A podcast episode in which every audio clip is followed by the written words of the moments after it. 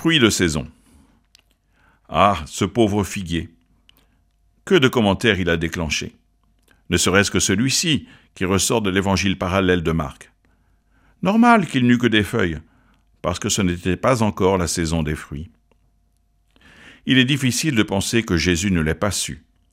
Et l'extrait de Matthieu, qui souligne certes la fin de Jésus, mais ne rapporte rien de la saison, nous invite à comprendre l'événement à un autre niveau, comme une sorte de geste prophétique.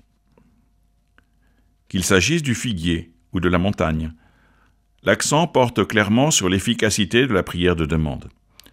Reconnaissons que nous en doutons souvent, tant les fruits tardent à se manifester. Tiens donc, comme dans le récit qui nous est proposé.